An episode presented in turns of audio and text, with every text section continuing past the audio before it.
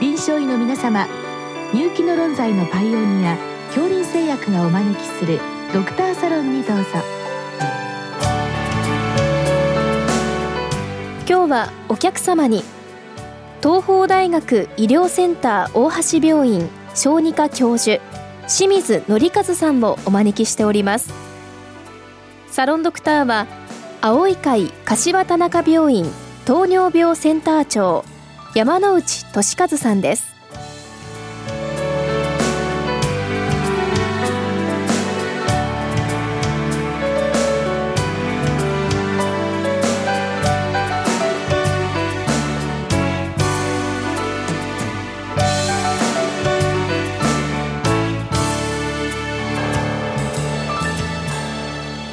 清水先生よろしくお願いいたします。よろしくお願いいたします。え今日は埼玉県春日部市の先生からのご質問です。まあ、ウィルソン病ですね、はい、マススクリーニングについてご教示くださいということで。まあ、ウィルソン病は先天性代謝異常症としては頻度が割に高いということで。あと早期発見早期治療すれば全く普通の生活ができるということで。マススクリーニングの非常に良い適応疾患ではないかだけどあまりやられていないんじゃないですかという、はい、まあ、こういうご質問でございます。はい。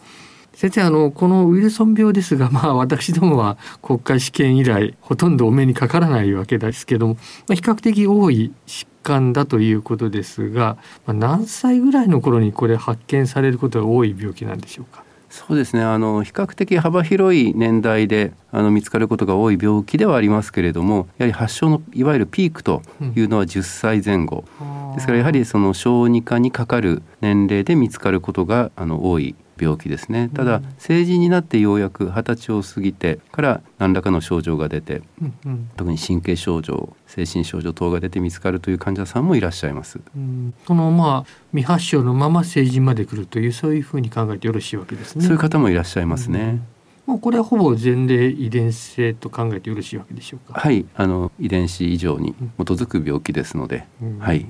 成人になりますとどういったことがきっかけで判明することが多いわけでしょうか。えーとですね、一つは今まで、まあ、肝障害があったんだけれども気が付かれずに、うん、何かしらの例えば検診とかですね、うん、あるいは肝障害の症状、まあ、横断が出たりとか、うん、そういう形で見つかる方がいらっしゃると、うん、あとはやはりその神経症状や精神症状、うん、これがあの年長のウィルソン病の患者さんの場合は出やすいので、うん、そうすると神経症状、まあ、不随運動とかですね新鮮が出てそれでそこからたどっていって見つかると。であとちょっと稀なケースなんですけれどもあのウィルソン病の症状の中で有名なカイザーフラッシャー角膜リンというのがあります。これがですねあの例えば何かのきっかけで眼科にかかってですから例えばあのもう何も症状ないんだけれども、眼鏡やコンタクトを作るために眼科に行ったらそこで何かおかしいということで、うん、あのよく見たらカイザーフラッシャー角膜リンだということから見つかる患者さんっていうのは、まあ、そんなに多くはないですけれどもいらっしゃいます。肝臓がきっかけ肝臓疾患がきっかけでわかるというケースは成人では割に多いわけでしょうね。そうですね。ただ小児でもやはり肝臓の障害がきっかけで見つかる患者さんの方が現在は多分数は多いと思います。今のカイザーフラッシャリング非常に有名でありますけれど、はい、これ前例ではないわけですか？そうですね。あの、まあ、有名な割には頻度が低くてですね、えーと、成人の患者さんだと大体78割、まあ、神経症状が出ている患者さんでは比較的高頻度に見られると言われています。小児の患者さんではおそらく3割から4割ぐらいの患者さんにしか見られないので、そうですか。はい、ですから非常にこれがあれば、まあウルソン病を強く疑えるんですけれども、逆になくてもそのないから考えなくていいということにはならないですね。まあ早期発見にはあまり役立たないわけですね。はい、それは言えると思います。精神症状に関してはこれはまあ後発年齢というと何歳ぐらいになりますやはりこれは思春期以降というふうに考えていただくといいかなと思います。こちらもまあ多少遅めの発症のケースに限られてくるかなそうですね。はい。さてあの遺伝子疾患ということでありますので、まあ、診断は遺伝子でいいのかなと思うわけですがそうでもないわけでしょうか？そうですね。あの現在ウルソン病の診断ということに関しては、まあ、これも非常にあのウルソン病のところで有名ですけれども血液中のセルロプラスミンが下がるということ、まあ、これが大体その診断のきっかけになることが多いです。でそれでもう一つあの大切なのが尿中の銅の排泄量が増えると。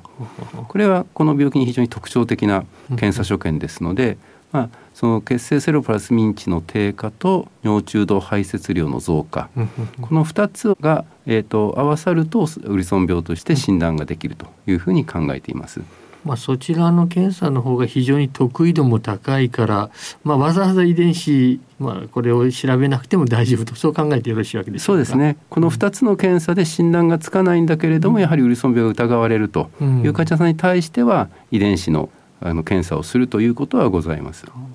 遺伝子で100%確定するというわけでもないわけですか？はい、あのウイルソン病だというふうに診断がついている患者さんのまあ遺伝子解析をやっても前例で変異の状態が確認できるわけではないので、まあ施設によって若干の違いはありますけれども、うん、おそらく80%から90%ぐらいの陽性率しかないので、ですからあの遺伝子検査で全てあの診断がつけられるという疾患ではないですね。うん。なかなか微妙なケースでの確定診断となりますそうすると何になりますですか、えーですね、おそらくこの病気で今一番その検査として診断への信頼度が高いのは、うん、肝臓中の動眼量の定量だと思います。まあこれは生検になりますから、はい、まあ最後の手段という形、ね、そうですね。やはりあの他の遺伝子検査までの他の検査に比べてやはり侵襲性というものが、うん、あの高くなってきますので、これはやはりまあ最後の手段というとちょっと大げさですけれども、うん、一番最後に来る検査かなという気はしています。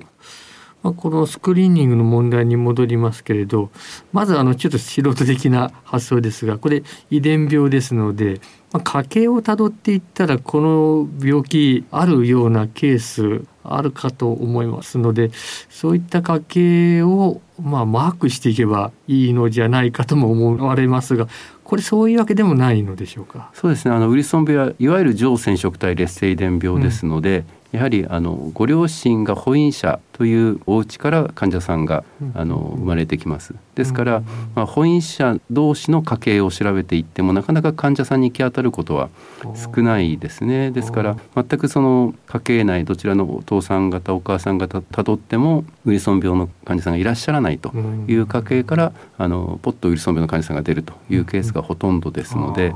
そういう意味ではあの、まあ、ご兄弟を調べると。あのウイルソン病の患者さんが見つかった時にその同胞を調べるということは非常にあの重要ですけれども、うん、その家系をたどってあのいわゆるハイリスク群を見つけるということはちょっと難しい病気かなと思います。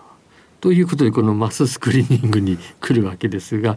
まずこのマススクリーニングのこの現状はいかがなんでしょうか？はい、あの現状はいわゆるマススクリーニングとしては行われていない状況ですね。うん。うん、ですからあのまあウィルソン病も2015年にガイドラインが出ましたけれども、そこに書いてあるのもこういう患者さんを見たらそのウィルソン病を疑って、まあ例えばセロパラスミンの測定をしましょうというようなことは書いてありますけれども、うん、いわゆるそのマススクリーニングといって、何も症状のない皆さんに前例やるというようなそういうシステムは現在のところ全く動いておりません。このご質問の中にあの一時期ですね20年ほど前にやられていたのではないかというのがありますがこれはいかがなんでしょうか？そうですね。実はあの3つ今までこのウィルソン病スクリーニングのいわゆるパイロットスタディというのが行われていて一つは1993年から約2年間、うんその新生児今使われている新生児マススクリーニングの露出血を用いて、まあ、その中のセルロプラスミンの値を測るということでやられていました。ただこれは累計12万人ぐらいにあのスクリーニングのパイロットスタディができたんですけれども、うん、患者さんが発見されなかったのでこれでこの方法では非常に難しかろう、まあ、そういうのは血清セロプラスミンというのは新生時期に非常に生理的に低い状態を示しますですからそこで患者さんと健常時の区別をつけるのが非常に難しかったということなんだろうと思います。まあ、一般的にはこれ新生児期、まあ、この血液が利用できないこれがやはり大きな障害と考えてよろしいわけです、ね、そうですね。まあそれ以外にもこれまあ何万人にまあこれ検査をして何人とかっていうこの発見率ですけど、はい、これは他の代謝性疾患に比べて特に悪いとかそういったものはないわけですか？ないと思いますね。あのご質問にもあるように尿中のセルロプラスミンを測ってという方法のパイロットスタディも行われていました。これは、えーと、約5万人に検査をして、うん、で確か3名か4名見つかっていると思いますので、うん、これはあの確率としては悪くない。でそれ以外にも乳幼児の血液を通常の採血の血液からセロプラスミンを測ってやったスクリーンのパイロットスタディもありますけれども、うん、これも、えーと、2万数千人スタディをして3名ほど患者さんが見つかっておりますのでやはりそのある一定以上の年齢のあのお子さん方に対して、まあ、血液なり、あるいは尿なりのセロプラスミン値を測るということはこれは比較的あの高い確率でこの病気を見つけられる方法になるのかなとは考えています。一定年齢というと何歳ぐらいの年齢そうですね。あの、まあ、多少個人的なあの見解も入りますけれども私は大体3歳から5歳ぐらいまでを想定しております。ところ3歳ぐらいで採血するというところの問題点という難しさ、はい、おそらくそこが一番のハードルだと思っていましてその3歳の時に、まあ、採血をするというそういう仕組みを作るあとはその尿にしてもその尿を、まあ、いわゆる代謝病のスクリーニングに別用、まあ、あの今3歳児検診でタンパク尿のスクリーニングなんかをしている自治体もあるはずなんですけれども、その尿を別の代謝病のスクリーニングにわざわざ持っていくというところにおそらく難しさがあって、うん、ですからあのどちらかというとそういうあのシステム作りのところのハードルの高さが、うん、このウィルソン病のマススクリーニングがうまく進まない最大の理由かなというふうには考えております。どうも先生今日はありがとうございました。ありがとうございました